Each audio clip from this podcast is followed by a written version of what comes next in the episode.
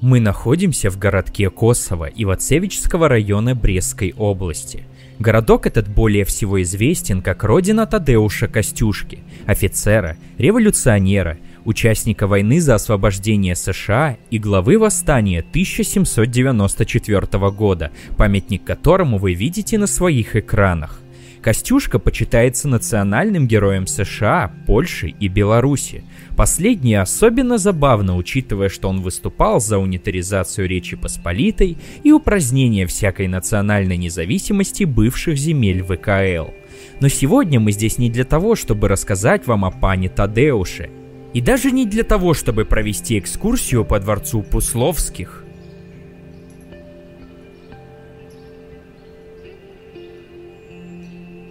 Сегодня мы вам расскажем о трагическом событии, произошедшем в Косово 3 февраля 1927 года, о косовском расстреле –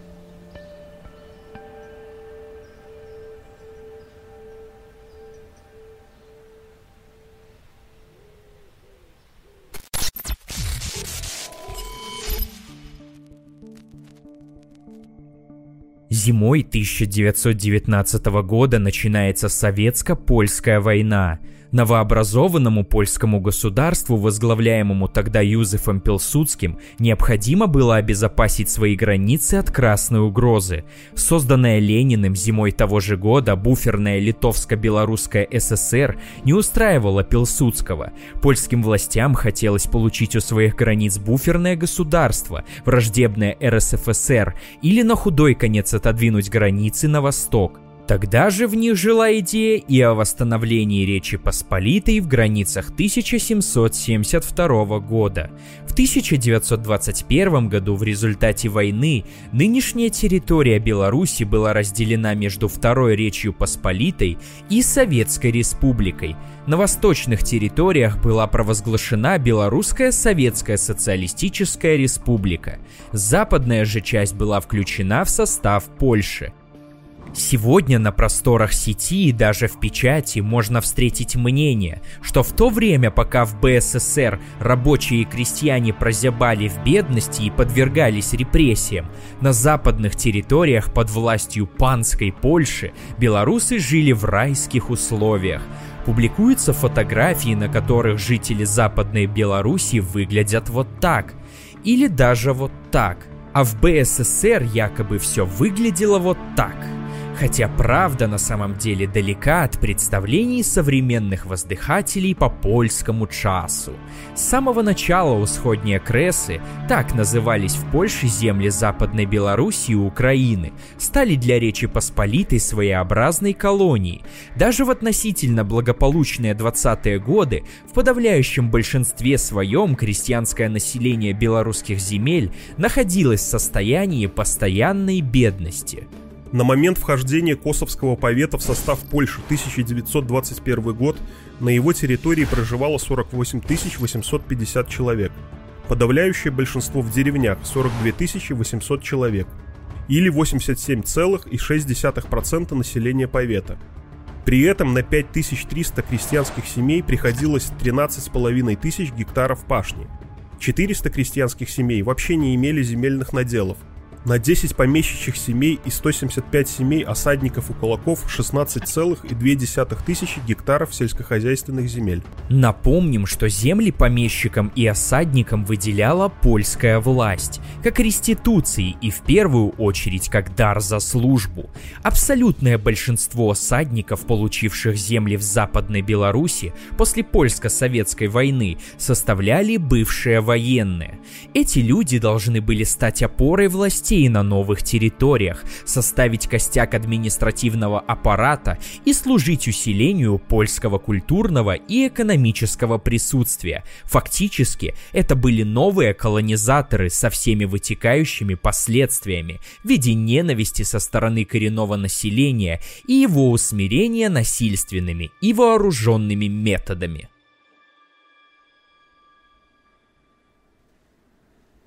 Мнение крестьян о том, кому должна принадлежать земля, естественно, никто не спрашивал.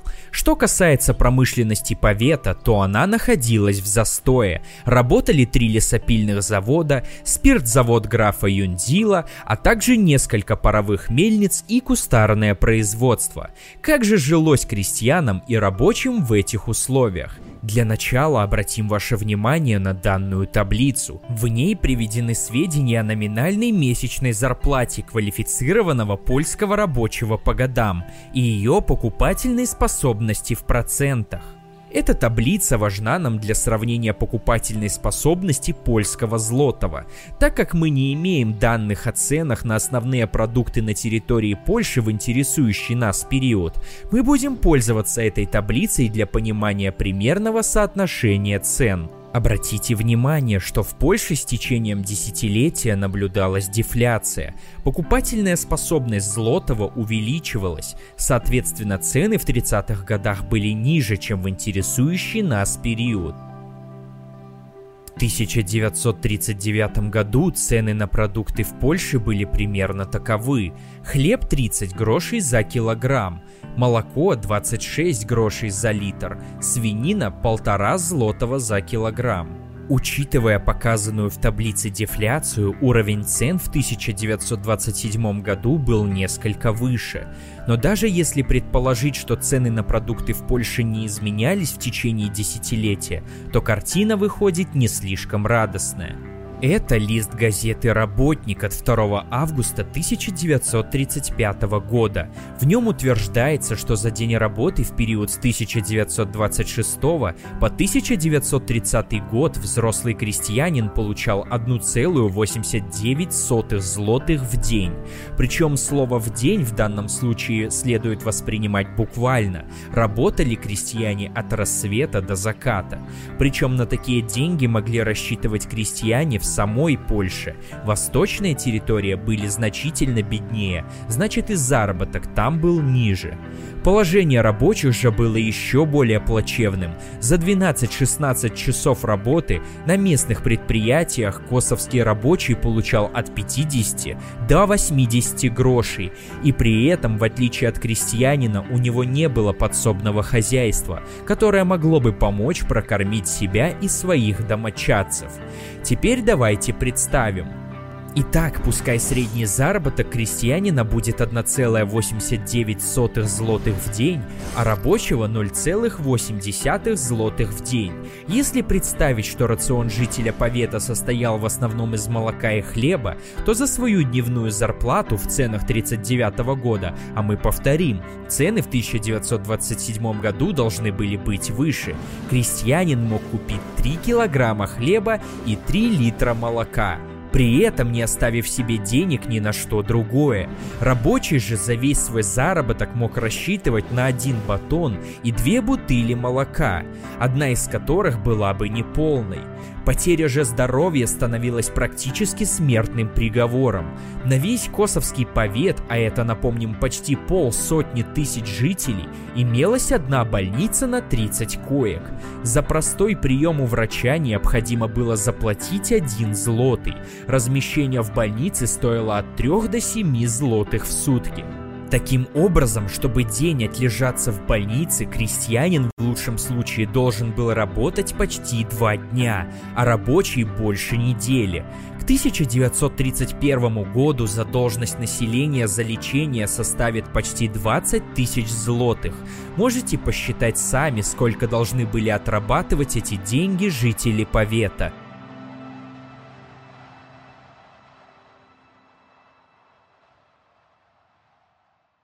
Нам могут возразить, сказав, что никто ведь не мешал рабочим и крестьянам учиться, выходить в люди и получать ту самую зарплату квалифицированного специалиста.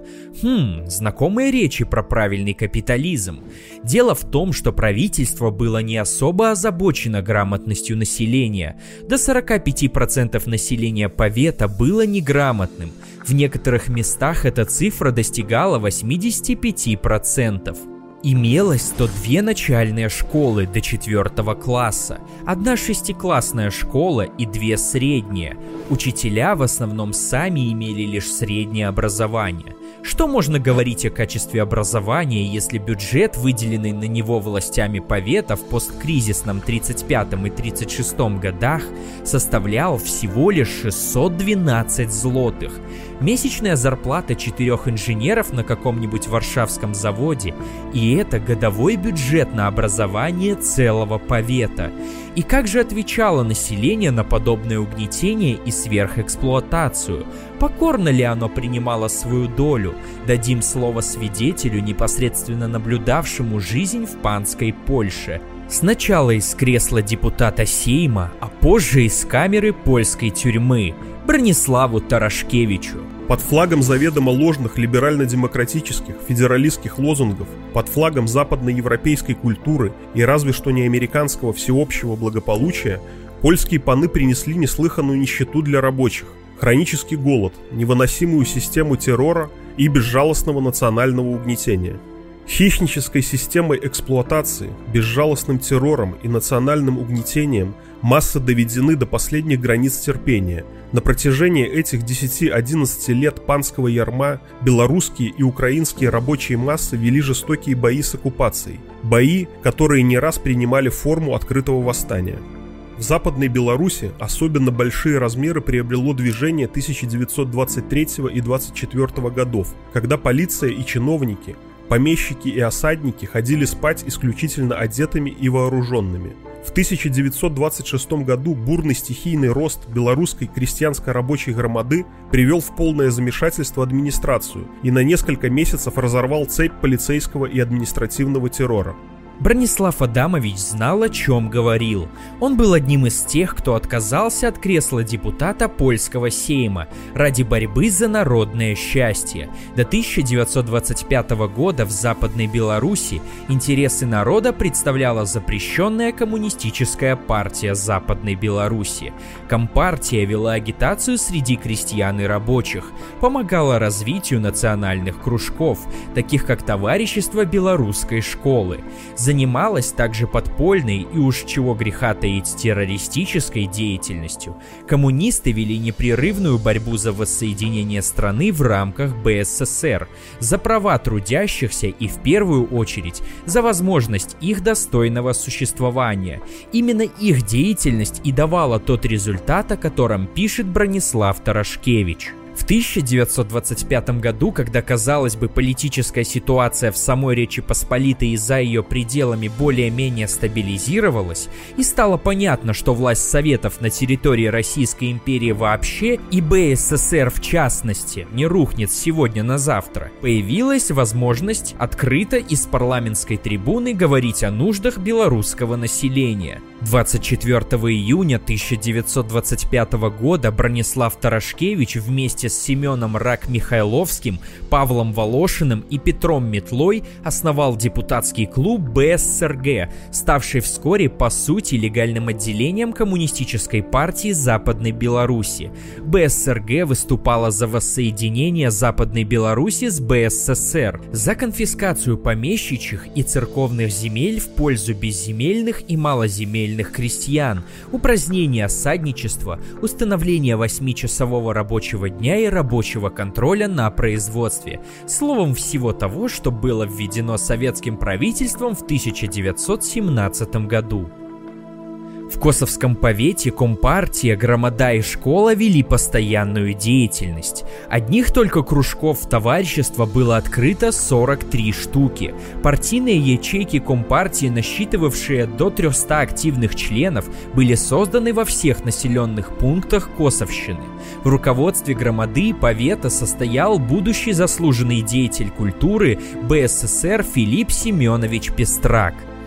Филипп Семенович Пестрак, советский белорусский писатель, деятель национально-освободительного движения в Западной Беларуси, лауреат Государственной литературной премии БССР имени Якуба Колоса, заслуженный деятель культуры БССР, член Союза писателей СССР. В 1927 году секретарь Косовского подпольного райкома Компартии Западной Беларуси. Принимал участие в организации акций Коммунистической партии в поддержку запрещенной в 1927 году громады, в том числе и акции 3 февраля 1927 года. В 1929 году был арестован и провел в заключении в общей сложности 11 лет.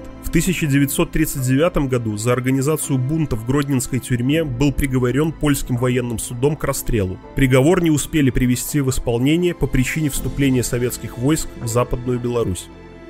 Громада пыталась изменить ситуацию путем политической борьбы, и поначалу казалось, что им это может даже удастся. Вера в те самые либерально-демократические свободы, о которых позже Тарашкевич будет писать уже в кавычках, могла играть с депутатами злую шутку.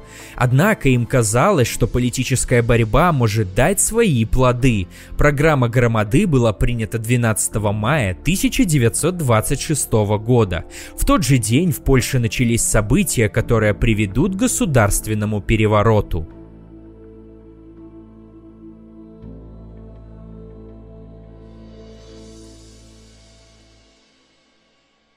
Юзеф Пилсудский Герой современной Польши, создатель Второй Речи Посполитой. Удивительно, но этот человек, убивший в лагерях для военнопленных от 60 до 180 тысяч советских граждан и насаждавший в Западной Беларуси режим санаций и ополячивания, действительно считается героем. В 1922 году Пилсудский передает власть в стране избранному президенту, а в 1923 оставляет последнюю политическую должность.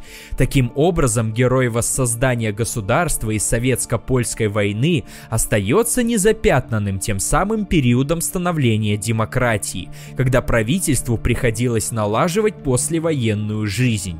В середине 20-х Польша переживает новый экономический и политический кризис. За короткий период времени в стране сменяется несколько правительств – Национальная валюта обесценивается и растут цены.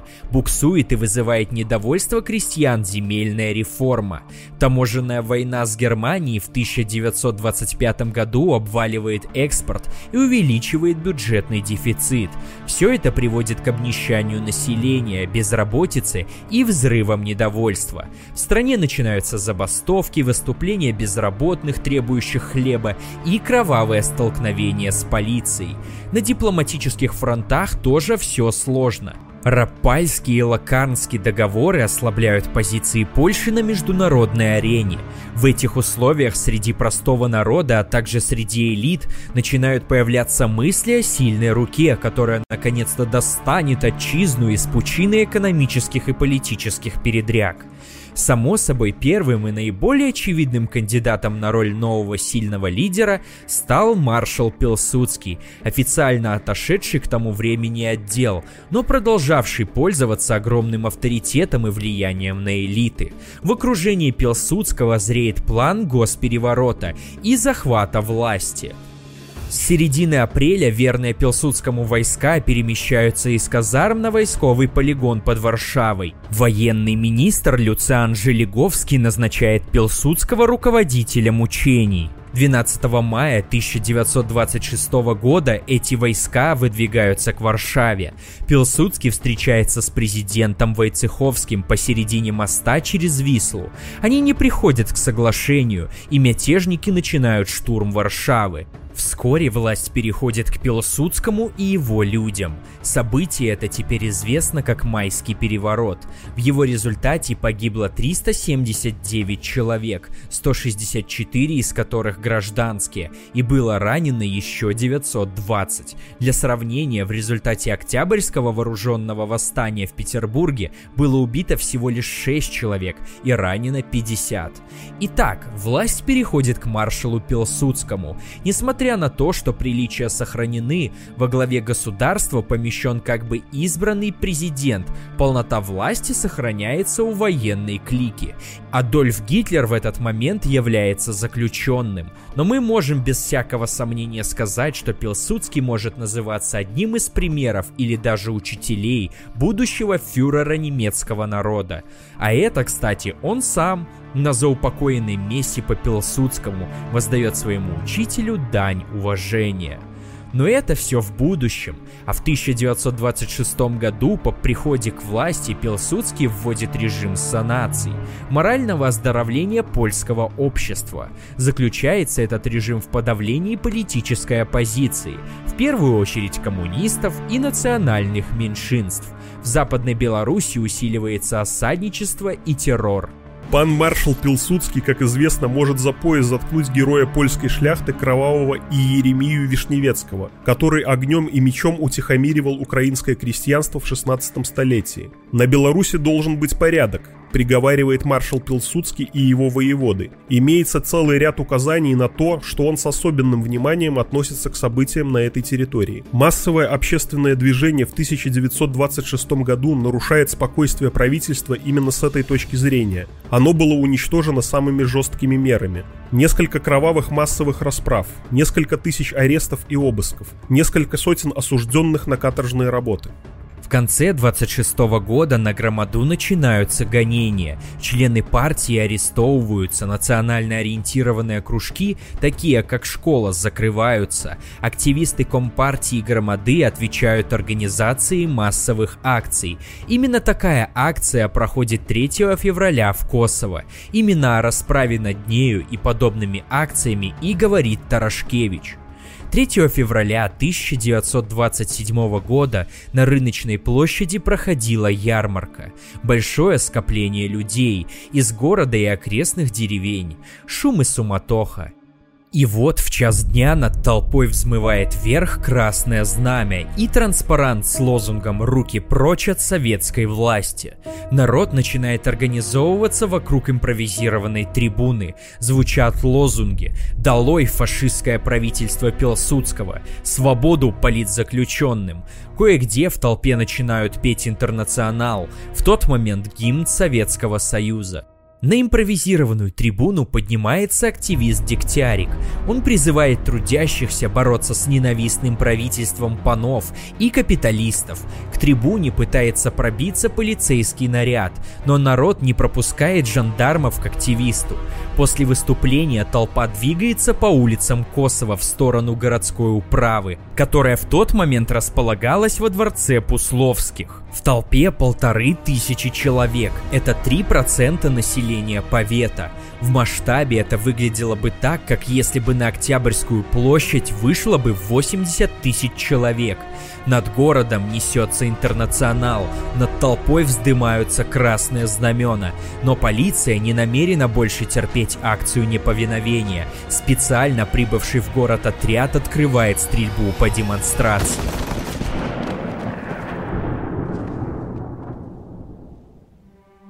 Убиты шесть человек. Воробей, Гаврус, Евтух, Кучук, Ракевич, Топтала. Ранено еще 35.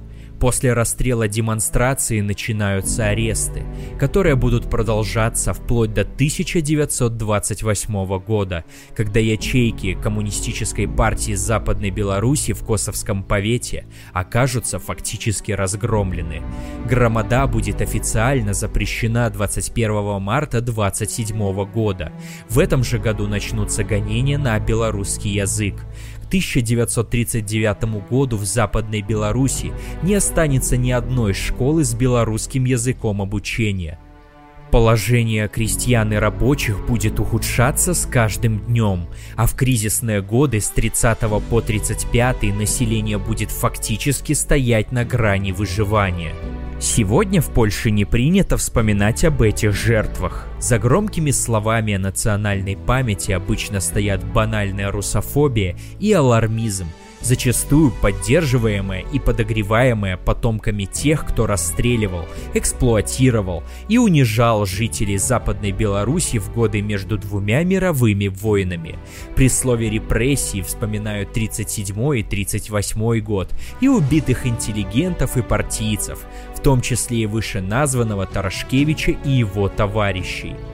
А вот простые рабочие и крестьяне, убитые на улицах городов и деревень Западной Беларуси польскими оккупантами, заморенные голодом в кризисные годы или сгноенные в тюрьмах и концентрационных лагерях Второй Речи Посполитой, забыты – Неудобная тема ни для существующей власти, ни для оппозиции, которая вот-вот и начнет вторить польским агитационным брошюрам, в которых Западная Беларусь и Украина до сих пор называются оккупированными территориями, а в головы новых поколений поляков усиленно и целенаправленно вбивается мысль о том, что Кресы — это исконно польские территории, лишь незаконные и временно занимаемые каким-то непонятным государством, как вы понимаете, оккупируем Западную Беларусь мы, граждане Республики Беларусь.